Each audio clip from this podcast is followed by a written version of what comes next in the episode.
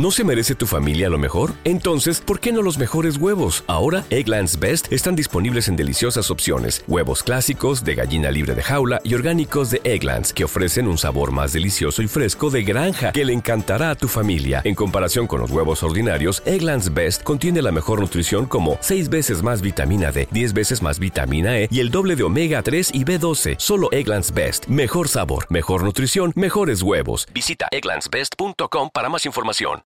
Amy Elliott Dunn. La noche del regreso. Se vuelve y cuando me ve allí de pie parece asustado. Eso me resultará útil, porque no pienso dejarle marchar. Puede que Nick piense que estaba mintiendo cuando dijo todas aquellas cosas agradables para atraerme de regreso. Pero yo sé que no es así. Sé que Nick no es capaz de mentir de esa manera. Sé que mientras recitaba las palabras fue consciente de la verdad. Ping. Porque no se puede estar tan enamorados como lo estuvimos nosotros, sin que ese amor te invada hasta el tuétano. Nuestro amor puede disminuir, pero siempre sigue ahí esperando para regresar, como el cáncer más dulce del mundo. ¿No te convence? A ver qué te parece esto entonces. Pongamos que Nick mintió no sentía ni una de todas las putas cosas que dijo. Bien, pues que le joden. Fue demasiado convincente, porque ahora lo quiero exactamente así, como el hombre que estaba fingiendo ser. Las mujeres adoran a ese tipo. Yo adoro a ese tipo. Ese es el hombre que deseo como marido. Ese es el hombre por el que firmé. Ese es el hombre que me merezco así que puede amarme sinceramente y por libre elección, tal como lo hizo en otro tiempo. O le pondré el yugo y le obligaré a ser el hombre con el que me casé. Estoy harta de tener que aguantar sus estupideces. Sígueme la corriente, digo. Parece un niño, un niño furioso. Cierra los puños. No, Amy.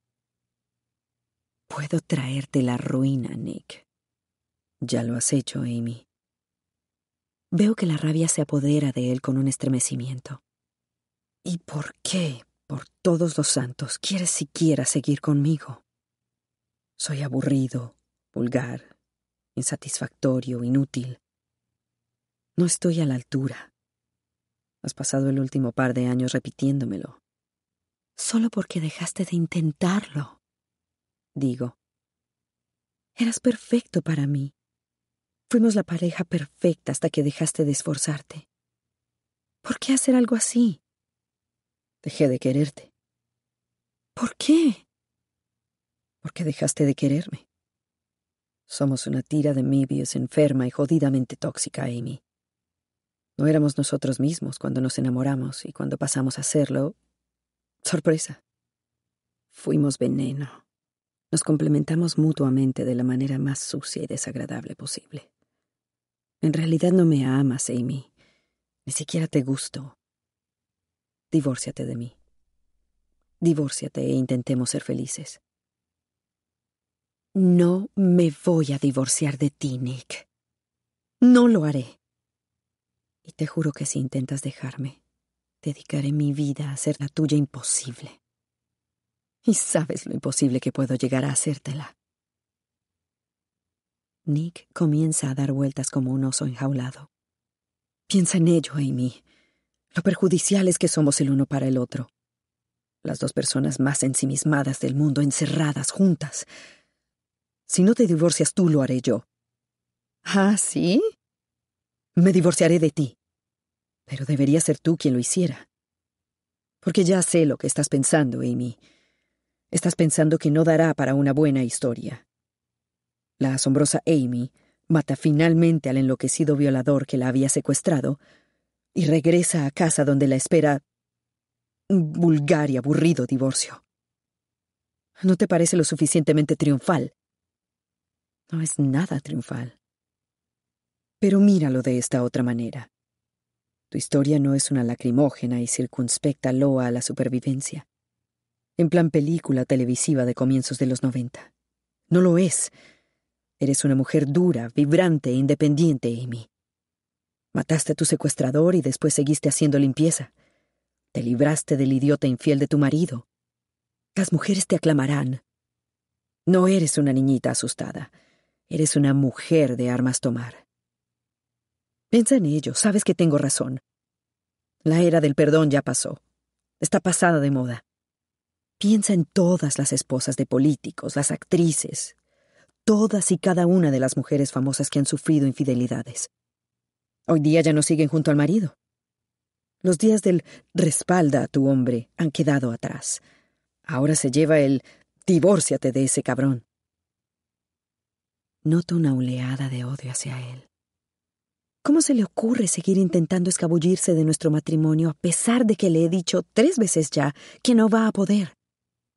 ¿Aún piensa que tiene alguna autoridad? ¿Y si no me divorcio? ¿Te divorciarás tú?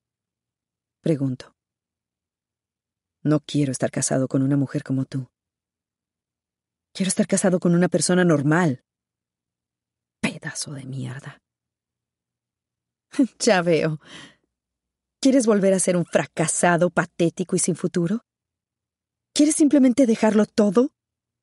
No. No permitiré que seas un vulgar y aburrido americano medio con su aburrida y vulgar chica de la puerta de al lado.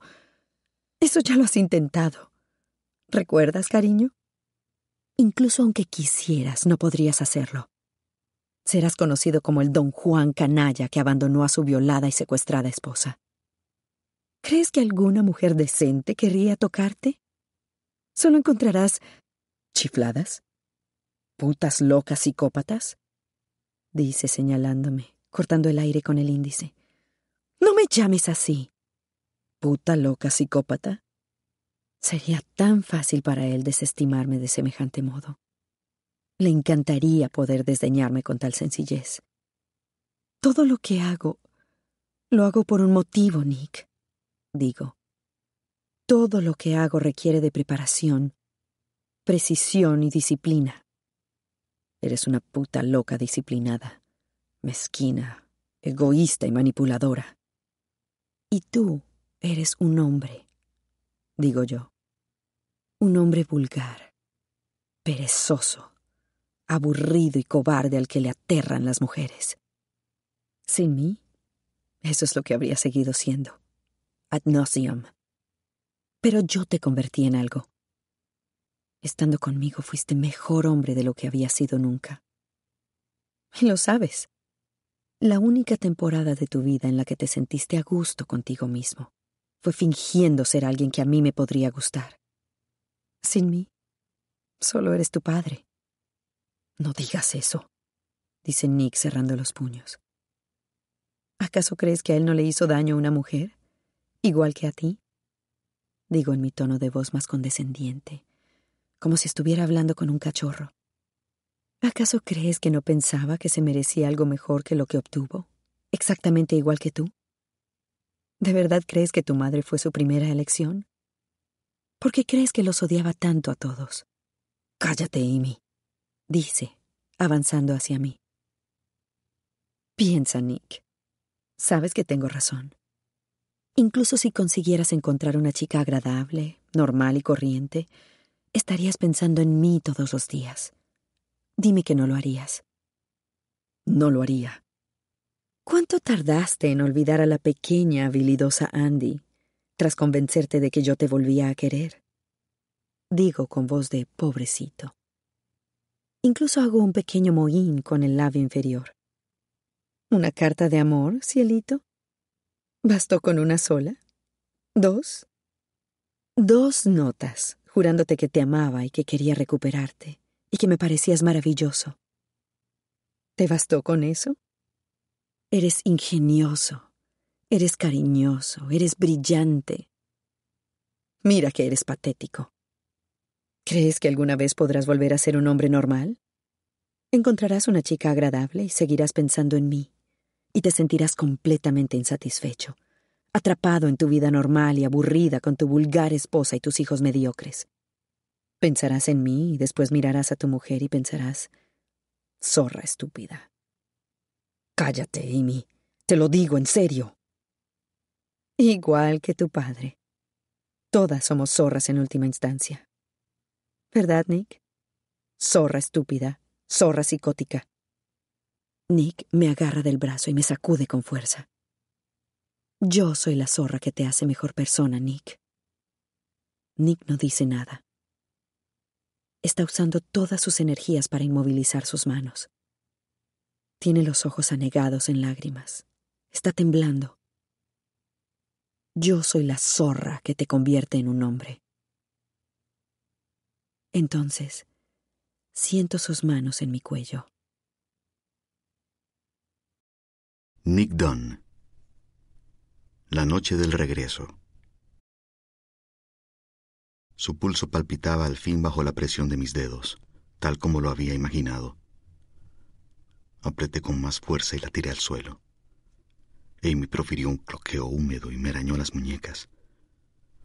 Permanecimos los dos arrodillados, como rezando cara a cara durante diez segundos. ¡Maldita puta loca! Una lágrima cayó al suelo desde mi barbilla puta loca, asesina, manipuladora y malvada. Los ojos de Amy permanecían clavados en los míos, sin parpadear.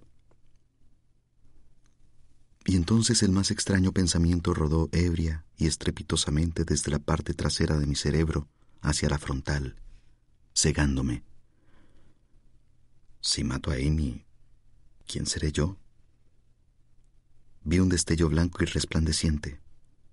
Solté a mi esposa como si fuera un hierro candente. Ella cayó al suelo de nalgas, con fuerza, jadeó y tosió. Su respiración era entrecortada y rasposa, con un extraño y casi erótico silbido al final. ¿Quién será entonces?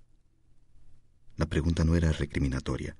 No buscaba una respuesta beatona en plan, eh, serás un asesino, Nick, serás tan malo como Amy, serás lo que todo el mundo creía que eras. No. La pregunta era aterradoramente sincera y literal. ¿Quién sería yo sin una Amy frente a la que reaccionar? Porque ella tenía razón. Como hombre, había alcanzado mis mejores momentos estando enamorado de ella. Y en segundo lugar quedaban aquellos en los que la había odiado. Solo hacía siete años que conocía a Amy, pero no podía regresar a una vida sin ella porque Amy tenía razón. No podía retomar una vida vulgar y corriente. Lo había sabido antes, incluso de que ella dijese una sola palabra. Ya me había imaginado como una mujer cualquiera, una chica dulce y normal, la vecinita de al lado. Y ya me había imaginado contándole a aquella mujer cualquiera la historia de Amy, los extremos hasta los que había llegado para castigarme y para volver junto a mí. Ya me había imaginado a aquella chica encantadora y mediocre diciendo algo completamente carente de interés, como Oh, no. Oh, Dios mío. Y ya sabía que una parte de mí la estaría contemplando y pensando Nunca has asesinado por mí, nunca me has incriminado, ni siquiera sabrías cómo empezar a hacer lo que hizo Amy. Es imposible que jamás pueda llegar a importarte tanto. El consentido hijo de mamá que hay en mí jamás sería capaz de encontrar la paz junto a aquella mujer normal. Y muy pronto incluso dejaría de parecerme normal. Sería insuficiente. Y entonces la voz de mi padre, ¡Zorra estúpida! se alzaría y tomaría el mando. Y me había dado en el clavo. Así que a lo mejor no había finales felices en mi futuro. Amy era tóxica y sin embargo no conseguía imaginar un mundo completamente carente de ella. ¿Quién sería yo en un mundo sin Amy? Había dejado de tener alternativas satisfactorias, pero tenía que subyugarla de alguna manera. Amy en la cárcel, ese sería un buen final para ella, encerrada en una caja desde la que no pudiese ejercer su influencia sobre mí, pero a la que pudiera ir a visitarla de vez en cuando, o al menos imaginarla, un pulso, mi pulso abandonado allá afuera en alguna parte. Tenía que ser yo quien la llevara allí. Era mi responsabilidad. Igual que Amy se otorgaba el crédito de haber sacado lo mejor de mí mismo. Yo debía aceptar la responsabilidad por haber hecho florecer su locura. Había un millón de hombres que habrían amado, honrado y obedecido a Amy y se habrían considerado afortunados de poder hacerlo. Hombres confiados y seguros de sí mismos. Hombres de verdad que no la habrían obligado a fingir ser ninguna otra cosa salvo su perfecto, rígido, exigente, brillante, creativo, fascinante, rapaz y megalómano yo. Hombres capaces de entrar por el aro. Hombres capaces de mantener la cuerda. La historia de Amy podría haber seguido un millón de caminos distintos, pero me conoció a mí y sucedieron cosas terribles. De modo que detenerla era mi responsabilidad. No matarla, sino detenerla. Encerrarla en una de sus cajas. Amy Elliott Dunn. Cinco días tras el regreso. Sé, ahora sé que necesito ser más cuidadosa con Nick. No es tan dócil como solía serlo. Hay algo eléctrico en su interior, como si hubieran encendido un interruptor. Me gusta, pero necesito tomar precauciones. Necesito una última y espectacular precaución. Tardaré cierto tiempo en organizarla, pero ya estoy acostumbrada a planear con antelación. Mientras tanto, podemos trabajar en nuestra reconstrucción. Empezando por la fachada. Tendremos un matrimonio feliz aunque eso le mate. Vas a tener que intentar amarme de nuevo, le dije la mañana después de que casi me matara. Resultó que era el día de su 35 cumpleaños, pero Nick ni lo mencionó. Mi marido se ha cansado de recibir regalos míos. Te perdono lo de anoche, dije. Los dos estábamos sometidos a mucho estrés. Pero ahora vas a tener que intentarlo de nuevo. Lo sé. Las cosas tendrán que ser diferentes, dije. Lo sé dijo él. En realidad no lo sabe, pero lo sabrá. Mis padres han estado visitándome a diario. Rand y Marybeth y Nick me colman de atenciones. Almohadas. Todo el mundo quiere ofrecerme almohadas. Todos nos comportamos como afectados por la histeria colectiva de que mi violación y aborto me han dejado dolorida y delicada para siempre. Soy como un gorrioncillo y debo ser sostenida con cuidado en la palma. No vaya a ser que me rompa. De modo que apoyo los pies sobre la infame otomana y camino con sumo cuidado sobre el suelo de la cocina en la que sangré. Debemos cuidar bien de mí. Y sin embargo me resulta extrañamente desasosegante ver a Nick con cualquiera que no sea yo.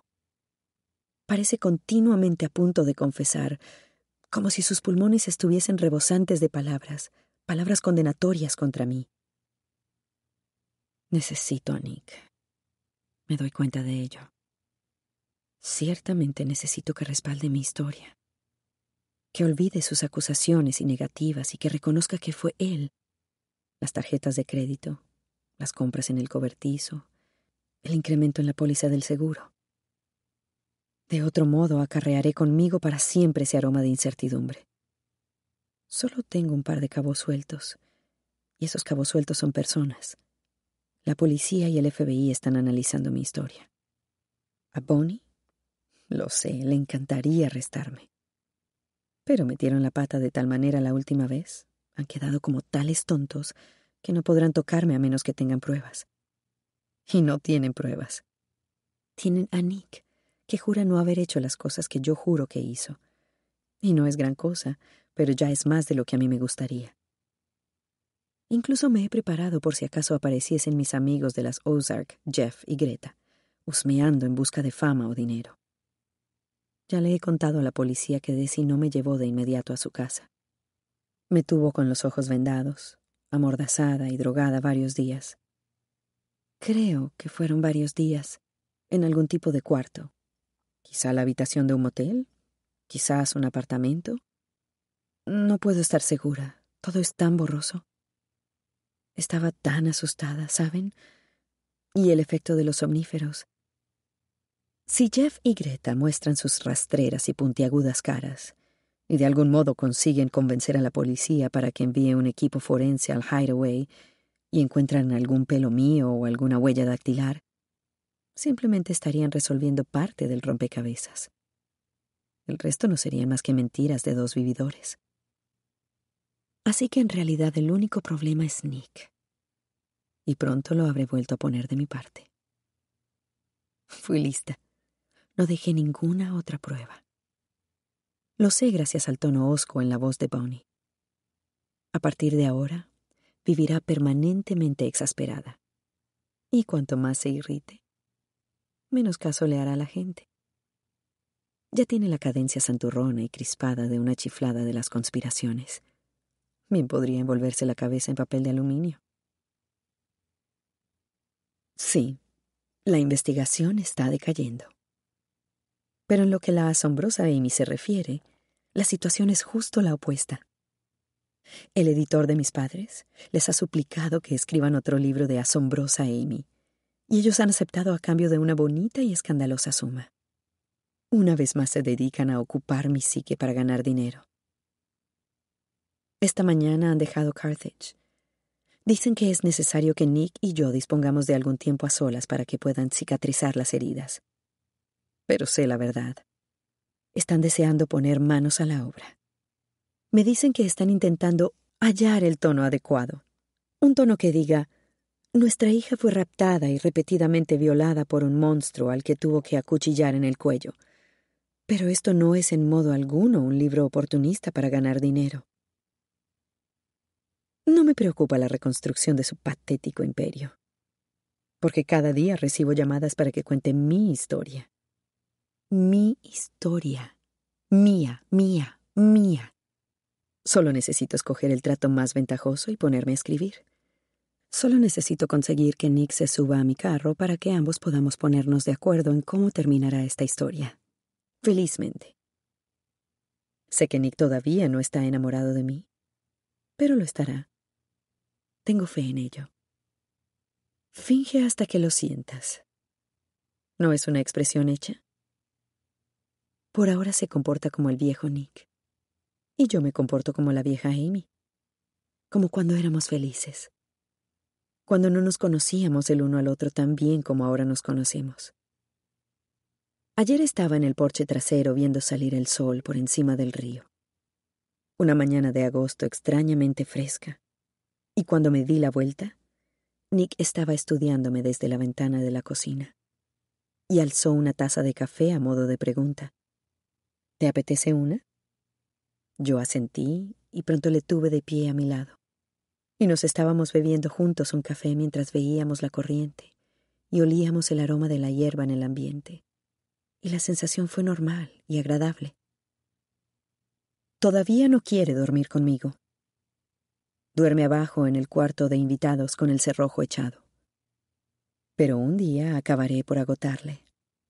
Lo agarraré con la guardia baja y él perderá la energía para seguir entablando batalla cada noche y se meterá en la cama conmigo. En plena noche, me volveré para mirarle a la cara y me pegaré a él. Me aferraré a él como una enredadera hasta que haya invadido hasta el último rincón de su ser y lo haya hecho mío. What's the easiest choice you can make? Window instead of middle seat? Picking a vendor who sends a great gift basket? Outsourcing business tasks you hate? What about selling with Shopify? Whether you're selling a little or a lot, Shopify helps you do your thing, however you cha-ching. Shopify is the global commerce platform that helps you sell at every stage of your business. From the launch your online shop stage to the first real life store stage, all the way to the did we just hit a million orders stage. Shopify's there to help you grow. Whether you're selling scented soap or offering outdoor outfits, Shopify helps you sell. Wherever and whatever you're selling, Shopify's got you covered. Sign up for a $1 per month trial period at shopify.com slash try. Go to shopify.com slash try now to grow your business, no matter what stage you're in. Shopify.com slash try. Everybody in your crew identifies as either Big Mac Burger, McNuggets, or McCrispy Sandwich. But you're the filet fish Sandwich all day. That crispy fish, that savory tartar sauce, that melty cheese, that pillowy bun. Yeah, you get it. Every time. And if you love the filet of fish, right now you can catch two of the classics you love for just $6. Limited time only. Price and participation may vary. Cannot be combined with any other offer. Single item at regular price. Ba da ba ba ba. ¿Te preocupas por tu familia? Entonces, ¿por qué darles solo huevos ordinarios cuando pueden disfrutar de lo mejor? Eggland's Best, los únicos huevos con ese delicioso sabor fresco de granja, además de la mejor nutrición, como 6 veces más vitamina D, 10 veces más vitamina E y 25% menos de grasa saturada que los huevos regulares, además de muchos otros nutrientes importantes. Así que, dales los mejores huevos. Eggland's Best, mejor sabor, mejor nutrición, mejores huevos. Nick Dunn. 30 días tras el regreso. Amy cree que tiene el control, pero está muy equivocada. O mejor dicho, lo estará. Bonnie, Go y yo estamos trabajando juntos. La policía, el FBI... Nadie más ha seguido mostrando demasiado interés. Pero ayer Bonnie me llamó de manera inesperada. No se identificó cuando descolgué. Simplemente empezó como una vieja amiga. ¿Le apetece un café? Recogí a Go y nos reunimos con Bonnie en el Pancake House. Cuando llegamos ya estaba allí, sentada a una mesa. Se levantó y mostró una débil sonrisa. La prensa la había estado linchando. Representamos el incómodo número del abrazo o apretón de manos hasta que Bonnie se decidió por un asentimiento de cabeza. Lo primero que me dijo una vez que nos hubieron servido la comida. Tengo una hija. Tiene trece años. Mía. Por Mía Ham. Nació el día que ganamos la Copa del Mundo. Pues bien, esa es mi hija. Alcé las cejas. Qué interesante. Cuénteme más. Me lo preguntó aquel día y yo no... Fui grosera. Había estado segura de que era usted inocente y después... Todo indicaba que no lo era así que estaba molesta por haberme dejado engañar hasta tal punto.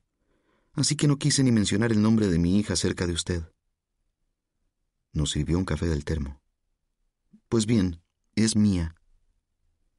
Vaya, gracias, dije. No, lo que quiero decir...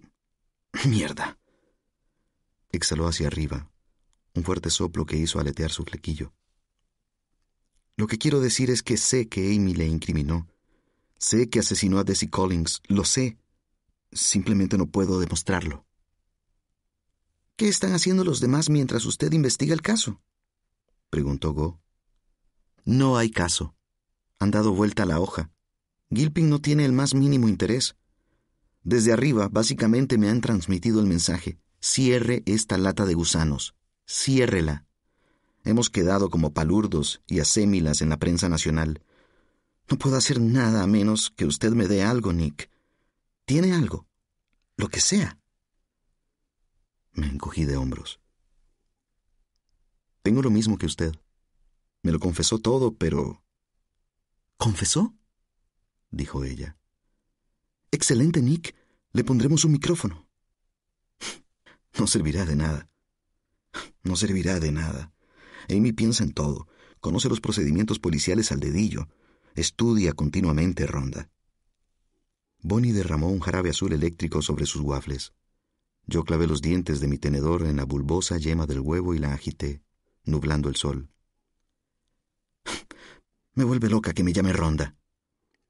Amy estudia continuamente, señora inspectora Bonnie. Bonnie suspiró hacia arriba, haciendo aletear nuevamente su flequillo. Le dio un mordisco a un waffle. De todos modos, a estas alturas no me autorizarían usar un micrófono. Vamos, tiene que haber algo que podamos hacer, saltó Go. Nick, ¿por qué demonios sigues en esa casa si crees que no vas a obtener nada? Lleva su tiempo, Go. Tengo que conseguir que vuelva a fiarse de mí. Si empieza a contarme cosas de manera casual, sin necesidad de ponernos los dos en cueros, Bonnie se restregó los ojos y se dirigió a Go. No sé si quiero preguntar. mantienen sus charlas desnudos en la ducha con el grifo abierto, dijo Go. ¿No hay manera de instalar algún micro en la ducha? Además de abrir el grifo, me susurra al oído, dije yo. Pues sí que estudia, dijo Bonnie. Ya lo creo que sí. Registramos el coche en el que regresó, el jaguar de Desi. Pedí que inspeccionaran la cajuela en la que Amy había jurado que la había metido Desi cuando la raptó. Supuse que no encontrarían nada, que la sorprenderíamos en una mentira. Amy se había revolcado por la cajuela, Nick. Nuestros perros detectaron su olor y encontramos tres cabellos rubios. Tres cabellos rubios y largos. Suyos, de antes de que se lo cortara. ¿Cómo pudo? Previsión. Estoy seguro de que conservaba unos cuantos en una bolsa por si surgía la necesidad de dejarlos en algún lugar para incriminarme. Por el amor de Dios, ¿pueden imaginar lo que sería tenerla por madre? Sería imposible contarle ni una mentirijilla. Iría tres pasos por delante, siempre. Bonnie, puede imaginarse lo que sería tenerla por esposa. Cometerá algún error, dijo ella. En algún momento acabará por cometer algún error. No lo hará, dije yo. ¿No podría simplemente testificar en su contra? No tiene usted credibilidad alguna, dijo Bonnie. La única credibilidad que tiene es la que le ha aportado Amy. Ella sola le ha rehabilitado, y ella sola se bastaría para deshacerlo, si se le ocurriese contar la historia del anticongelante. Tengo que encontrar el vómito, dije. Si me librase del vómito y develásemos sus mentiras. Deberíamos repasar el diario, dijo Go. Siete años de entradas. Tiene que haber algunas discrepancias. Les pedimos a Rand y a Meribeth que lo revisaran, a ver si encontraban algo que les resultara llamativo, dijo Bonnie. Podrán imaginar cómo acabó la cosa. Creí que Meribeth me iba a sacar los ojos. ¿Y qué pasa con Jacqueline Collins, o Tommy O'Hara, o Hilary Handy? dijo Go. Los tres conocen a la Amy real. Tiene que haber algo ahí que podamos aprovechar. Bonnie negó con la cabeza. Créame, no es suficiente. Ninguno resulta tan creíble como Amy. Es un asunto de opinión pública, lisa y llanamente. Pero ahora mismo eso es precisamente lo que le preocupa al departamento, la opinión pública. Tenía razón. Jacqueline Collins había intervenido en un par de programas de televisión por cable insistiendo en la inocencia de su hijo. Siempre empezaba con cautela, pero su amor de madre jugaba en su contra. Daba la imagen de una mujer afligida, desesperada por pensar lo mejor de su hijo, y cuanto más la compadecían las presentadoras, más se alteraba y despotricaba y más antipática parecía. Rápidamente se olvidaron de ella. Tanto Tommy O'Hara como Hilary Handy me habían llamado, furiosos al ver que Amy se había librado sin castigo alguno, decididos a contar sus respectivas historias. Pero nadie quiso saber nada de dos perturbados ex algo. Tengan paciencia, les dije. Estamos en ello.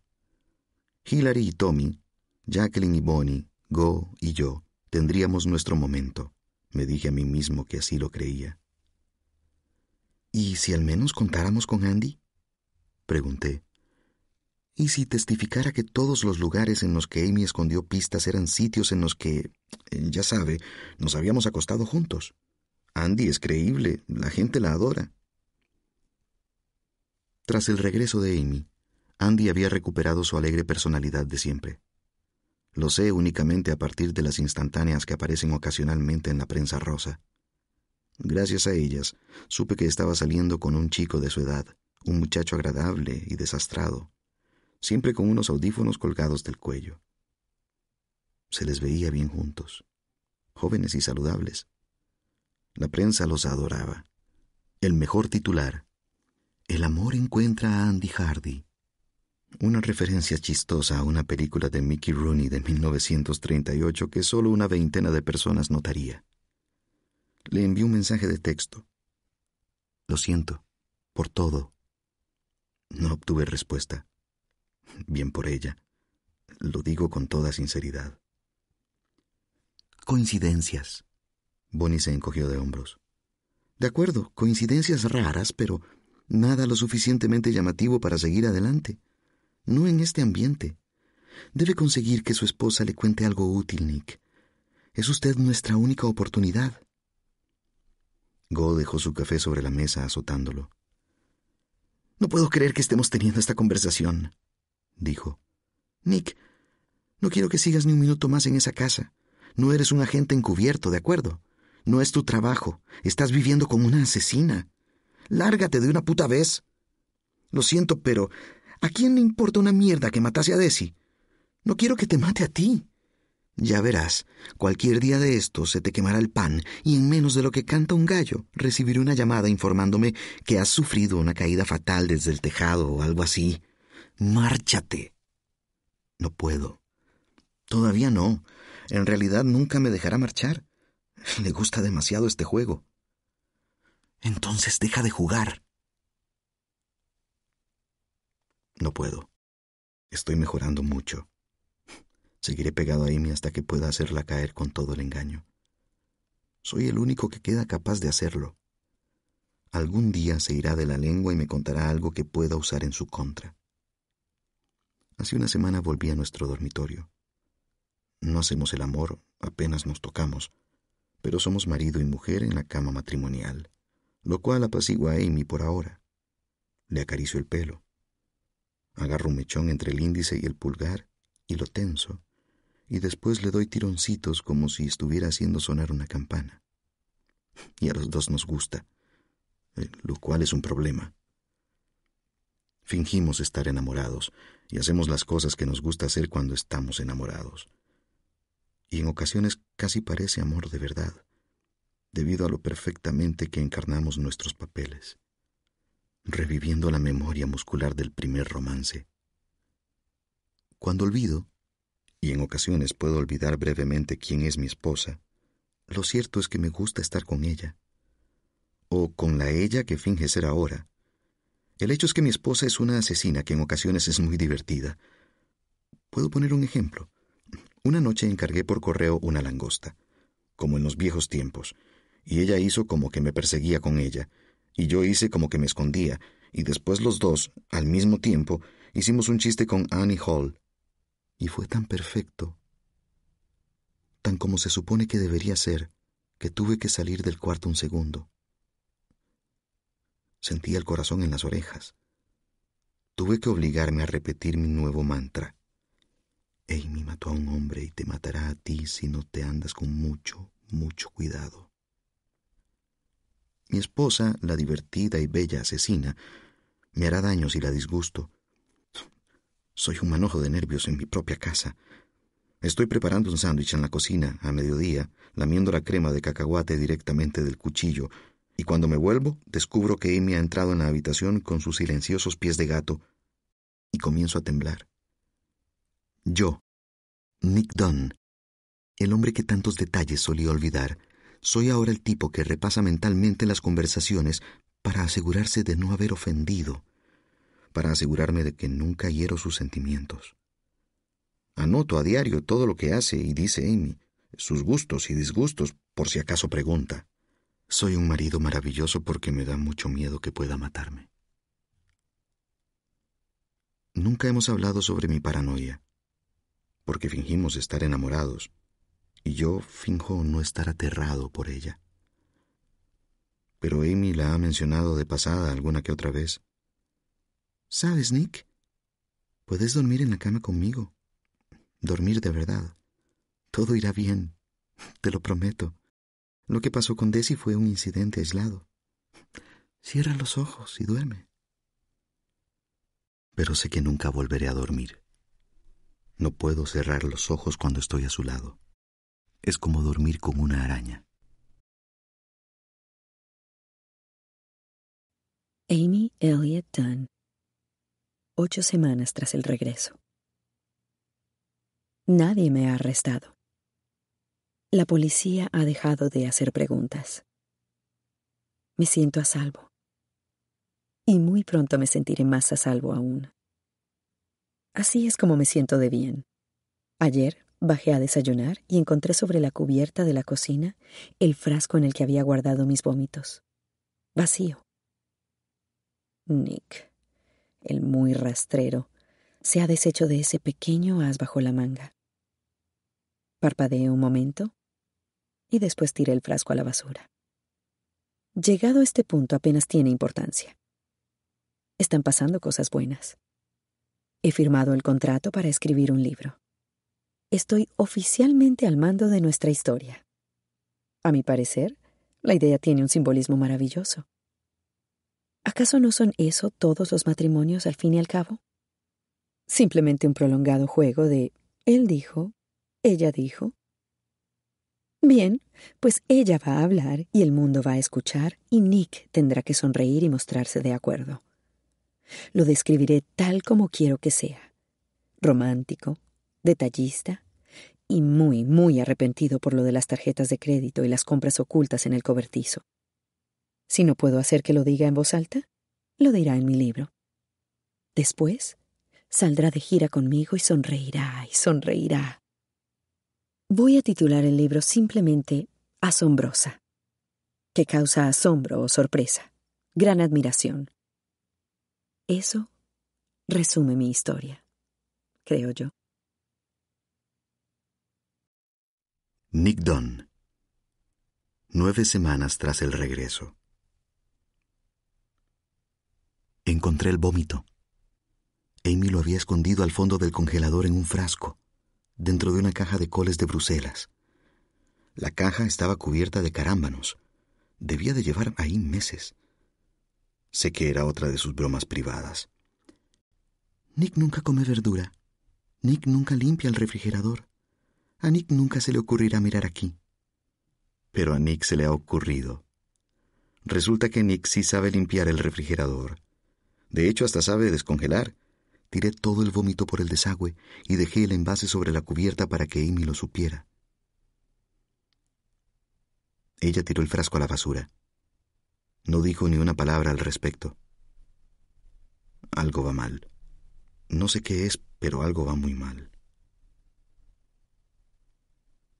Mi vida ha empezado a parecer un epílogo. Tanner ha aceptado un nuevo caso. Un cantante de Nashville descubrió que su esposa le estaba engañando, y su cuerpo fue hallado al día siguiente en un contenedor de Hardee's, cerca de su casa, junto a un martillo cubierto con las huellas dactilares del cantante.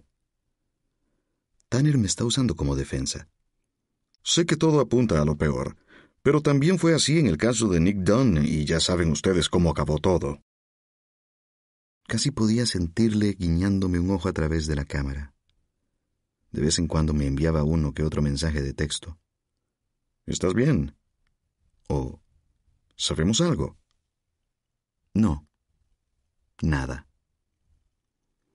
Bonnie, Go y yo nos citábamos en secreto en el Pancake House para cribar las sucias arenas de la historia de Amy, intentando encontrar algo que pudiéramos esgrimir. Escrutamos el diario en una elaborada búsqueda de anacronismos. Llegamos a extremos desesperados de minuciosidad como Aquí hace un comentario sobre Darfur. Era un conflicto conocido en 2010.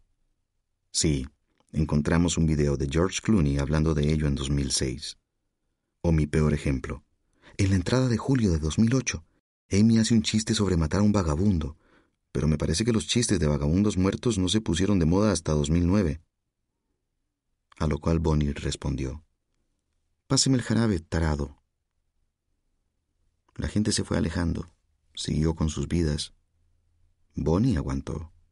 Go aguantó. Entonces sucedió algo. Mi padre murió al fin, de noche, mientras dormía. Una mujer le metió su última cena a cucharadas en la boca. Una mujer lo acomodó en la cama para su último descanso. Una mujer lo limpió después de muerto, y una mujer me telefoneó para darme la noticia. Era un buen hombre, dijo monótonamente, con una obligada inyección de empatía. No, no lo era dije yo, y ella se rió como evidentemente hacía un mes que no lo hacía. Pensaba que me haría sentir mejor saber que había desaparecido de la tierra, pero en realidad sentí que se me abría un enorme y aterrador hueco en el pecho. Me había pasado la vida comparándome con mi padre, y ahora que ya no estaba, solo me quedaba Amy como oponente. Tras el breve, polvoriento y solitario funeral, no me marché con Go. Volví a casa con Amy y me abracé a ella. Eso es, volví a casa con mi esposa. Tengo que salir de esta casa, pensé. Tengo que terminar con Amy de una vez por todas. Quemar todos nuestros puentes, de modo que nunca pudiera regresar. ¿Quién sería yo sin ti? Tenía que averiguarlo. Tenía que contar mi versión de la historia. Era evidente. A la mañana siguiente, mientras Amy estaba en su estudio tecleando, contándole al mundo su asombrosa historia, me llevé abajo la computadora portátil y me quedé mirando la brillante pantalla en blanco. Ataqué la primera página de mi propio libro. Soy un cobarde, un débil y un marido infiel que vive aterrado por las mujeres. Pero soy el héroe de esta historia, porque la mujer a la que le fui infiel, mi esposa, Amy Elliot Dunn, es una psicópata y una asesina. Yo desde luego leería algo así. Amy Elliott Dunn. Diez semanas tras el regreso. Nick sigue fingiendo conmigo. Fingimos juntos que estamos feliz y despreocupadamente enamorados. Pero le oigo teclear de madrugada en su computadora. Escribiendo, escribiendo su versión, lo sé. Lo sé, su febril efusión de palabras no puede tener otra explicación. Las teclas crujen y chasquean como un millón de insectos.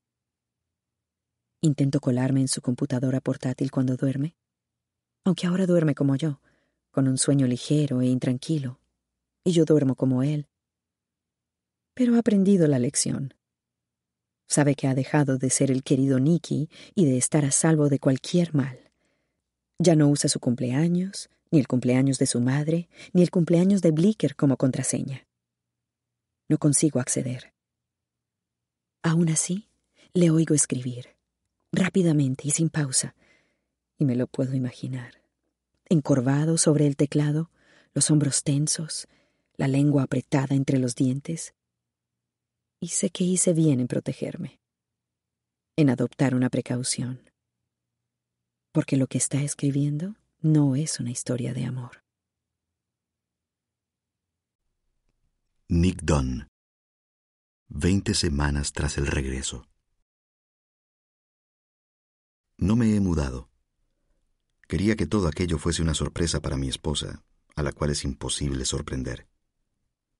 Quería entregarle el manuscrito al mismo tiempo que salía por la puerta para firmar un contrato de edición dejar que experimentase el parsimonioso horror de saber que el mundo está a punto de ladearse para volcar toda su mierda sobre ti y que no hay nada que puedas hacer para impedirlo.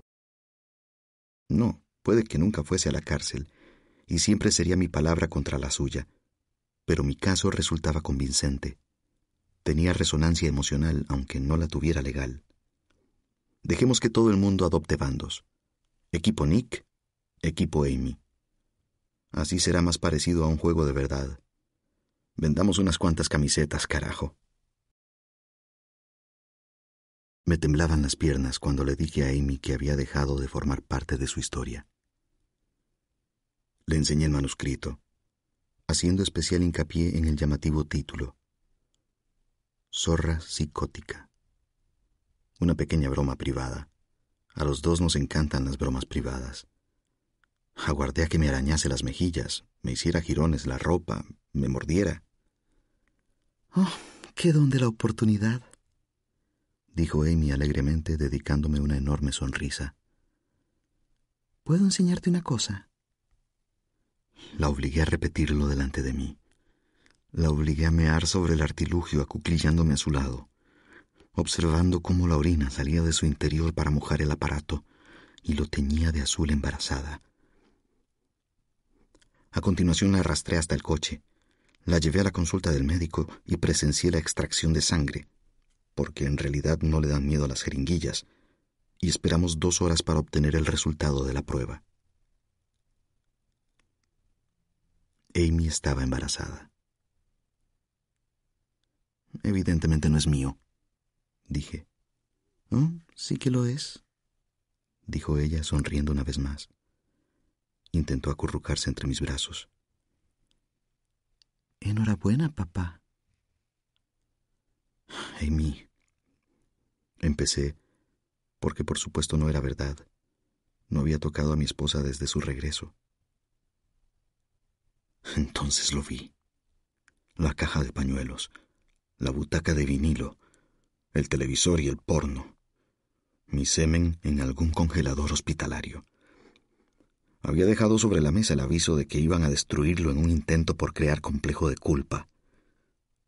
Después el aviso desapareció, porque mi esposa había pasado a la acción, como siempre, y aquella acción no consistió en librarse de él, sino guardarlo, solo por si acaso.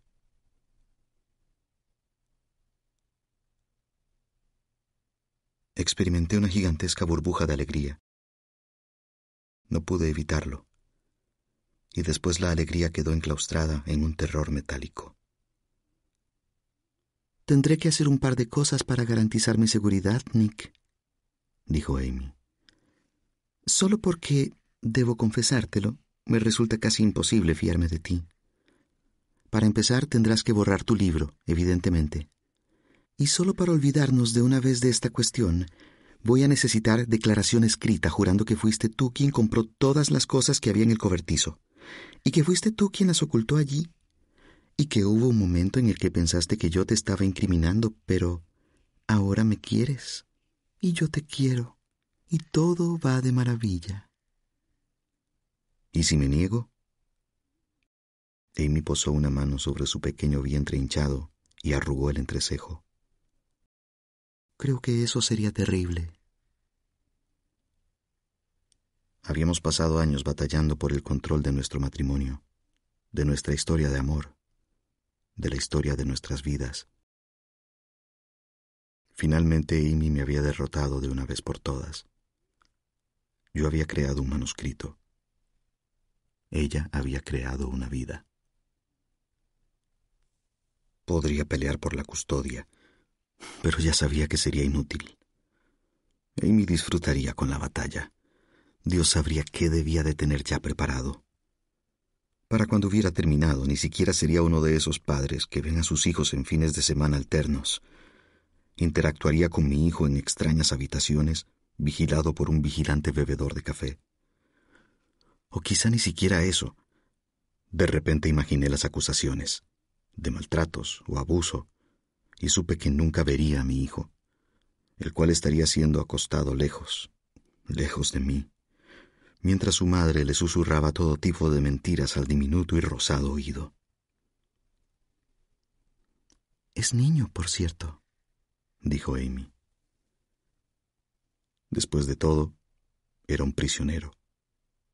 Amy me tendría para siempre o hasta que dejase de desearlo, porque necesitaba salvar a mi hijo, intentar deshacer, descerrajar, desmontar y contrarrestar todas las ocurrencias de Amy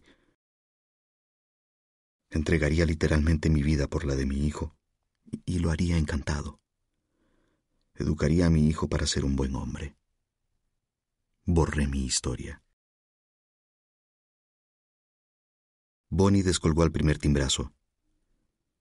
Pancake House, en veinte minutos, dijo. No.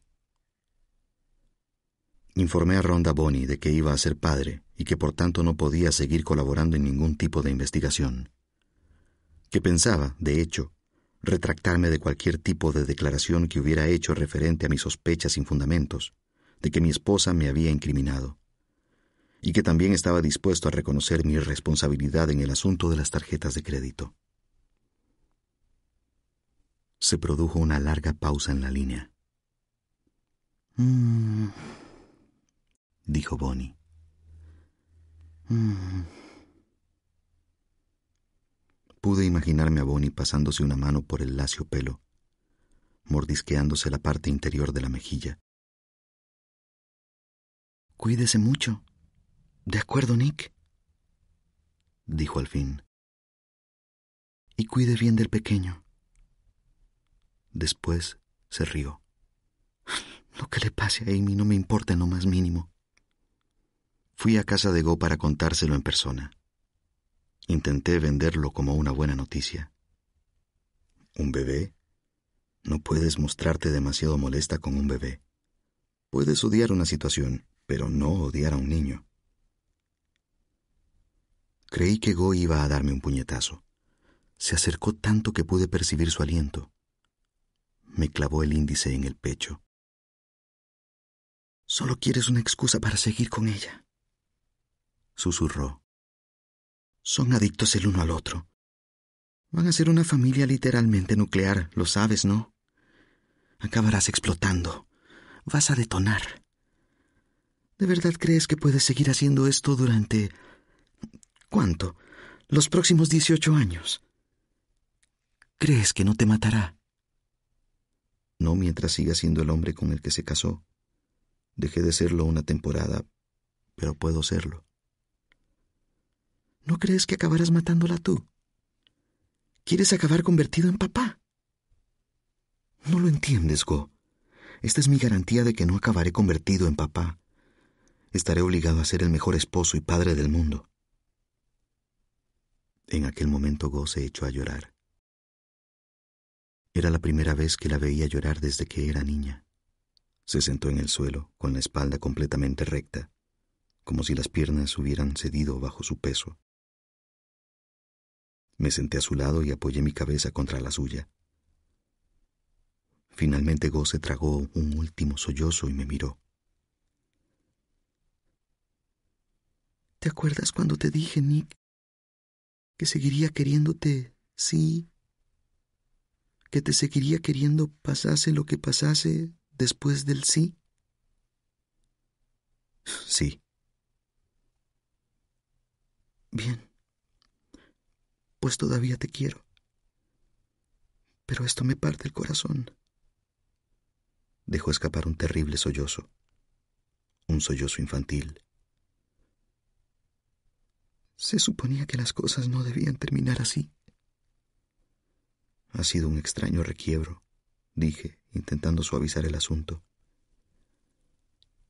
Amy no pretenderá mantenernos separados, ¿verdad? No dije yo. Recuerda, ella también está fingiendo ser alguien mejor. Sí. Finalmente Amy y yo somos tal para cual. La otra mañana me desperté a su lado y estudié la parte trasera de su cráneo. Intenté leerle los pensamientos. Por una vez no me sentí como si estuviera mirando al sol. Estoy alcanzando los niveles de locura de mi esposa. Porque puedo notarla cambiándome una vez más. Fui un inmaduro y después un hombre, bueno y malo. Ahora al fin soy el héroe. Soy aquel a quien la gente apoya en la interminable historia de guerra que es nuestro matrimonio. Es una historia con la que puedo vivir. Demonios. Llegado a este punto, soy incapaz de imaginar mi historia sin Amy. Es mi eterna antagonista. Somos un prolongado y aterrador clímax. Amy Elliott Dunn. Diez meses, dos semanas, seis días tras el regreso. Me dijeron que el amor debería ser incondicional. Esa es la regla, todo el mundo lo dice. Pero si el amor no tiene fronteras, ni límites, ni condiciones, ¿por qué iba nadie a intentar hacer lo correcto? Se supone que debería amar a Nick a pesar de todas sus carencias. Y se supone que Nick debería amarme a pesar de todas mis manías. Pero evidentemente ninguno de los dos lo hace. Lo cual me lleva a pensar que todo el mundo está muy equivocado que el amor debería tener muchas condiciones. El amor debería exigir que ambas partes den lo mejor de sí mismas en todo momento. El amor incondicional es un amor indisciplinado. Y como ya hemos visto todos, el amor indisciplinado solo conduce al desastre. Puedes leer más reflexiones mías sobre el amor en Asombrosa, muy pronto a la venta. Pero primero, la maternidad. La fecha de parto es mañana. Resulta que mañana es nuestro aniversario. Seis años. Hierro. Se me ha ocurrido regalarle a Nick un bonito par de esposas, pero puede que todavía no le parezca divertido. Me resulta muy extraño pensar que hace justo un año estaba desarmando a mi esposo. Ahora casi he terminado de volverlo a armar. Nick ha dedicado todas sus horas libres de estos últimos meses a untarme el vientre con aceite de coco, a salir corriendo en busca de pepinillos y a darme masajes en los pies. Todas las cosas que los buenos futuros padres deberían hacer. En resumen, a consentirme. Está aprendiendo a amarme de manera incondicional, siempre bajo mis condiciones. Creo que finalmente vamos camino de la felicidad. Al fin lo veo todo claro. Estamos en la víspera de convertirnos en la mejor y más deslumbrante familia nuclear del mundo. Solo debemos ser capaces de sostenerlo. Nick aún no lo tiene del todo perfeccionado. Esta mañana me estaba acariciando el pelo y preguntándome si podía hacer alguna otra cosa por mí. Y le he dicho, Caray, Nick, ¿por qué eres tan maravilloso conmigo? Se suponía que debía responder, Te lo mereces, te quiero pero ha respondido, porque me das lástima. ¿Por qué? Porque cada mañana tienes que despertarte y ser tú. ¿Cómo desearía que no hubiese dicho eso? No hago más que pensar en ello. No consigo dejar de hacerlo. No tengo nada más que añadir. Solo quería asegurarme de tener la última palabra. Creo que me lo he ganado. Título original: Gone Girl. Copyright 2012. Gillian Flynn. Copyright 2013. De la edición en castellano para todo el mundo. Penguin Random House Grupo Editorial SAU. Copyright 2013. Oscar Palmer Yáñez por la traducción. Esta traducción ha sido publicada por acuerdo con Crown Publishers, sello de The Crown Publishing Group una división de Random House Incorporated. Copyright 2013, Rodrigo Fresán, por la nota final. Copyright 2014 de la edición en audio. Penguin Random House Grupo Editorial SA. Todos los derechos reservados. Narrado por Natalia Henker y por Mauricio Meléndez. Grabado en DN Audio Services Incorporated. ¿Te preocupas por tu familia? Entonces, ¿por qué darles solo huevos ordinarios cuando pueden disfrutar de lo mejor? Eggland's Best, los únicos huevos con ese delicioso sabor fresco de granja, además de la mejor nutrición, como 6 veces más vitamina D, 10 veces más vitamina E y 25% menos de grasa saturada que los huevos regulares, además de muchos otros nutrientes importantes. Así que, dales los mejores huevos. Eggland's Best, mejor sabor, mejor nutrición, mejores huevos. Everybody in your crew identifies as either Big Mac Burger, McNuggets, or McCrispy Sandwich. But you're the filet fish Sandwich all day. That crispy fish, that savory tartar sauce, that melty cheese, that pillowy bun. Yeah, you get it. Every time. And if you love the filet of fish, right now you can catch two of the classics you love for just $6. Limited time only. Price and participation may vary. Cannot be combined with any other offer. Single item at regular price. Ba da ba ba ba.